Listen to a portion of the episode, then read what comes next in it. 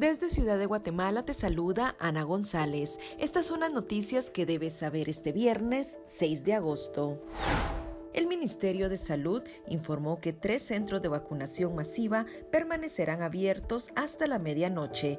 Se trata de los centros ubicados en Mariscal Zavala, Campo Marte y Guardia de Honor unos 186 mil maestros ya recibieron la primera dosis de la vacuna contra el COVID-19, así lo confirmaron autoridades del Ministerio de Educación ingresó a Guatemala el primer embarque de 363.870 dosis de vacuna Pfizer contra el COVID-19, adquirida a través del mecanismo COVAX. Con estas dosis, el gobierno espera agilizar el plan de vacunación.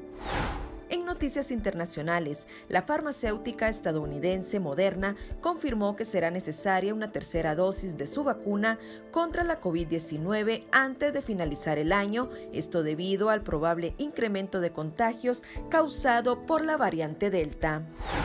En nuestra sección de República Vive te hablamos sobre los yates del futuro que vienen en forma de pequeñas cápsulas.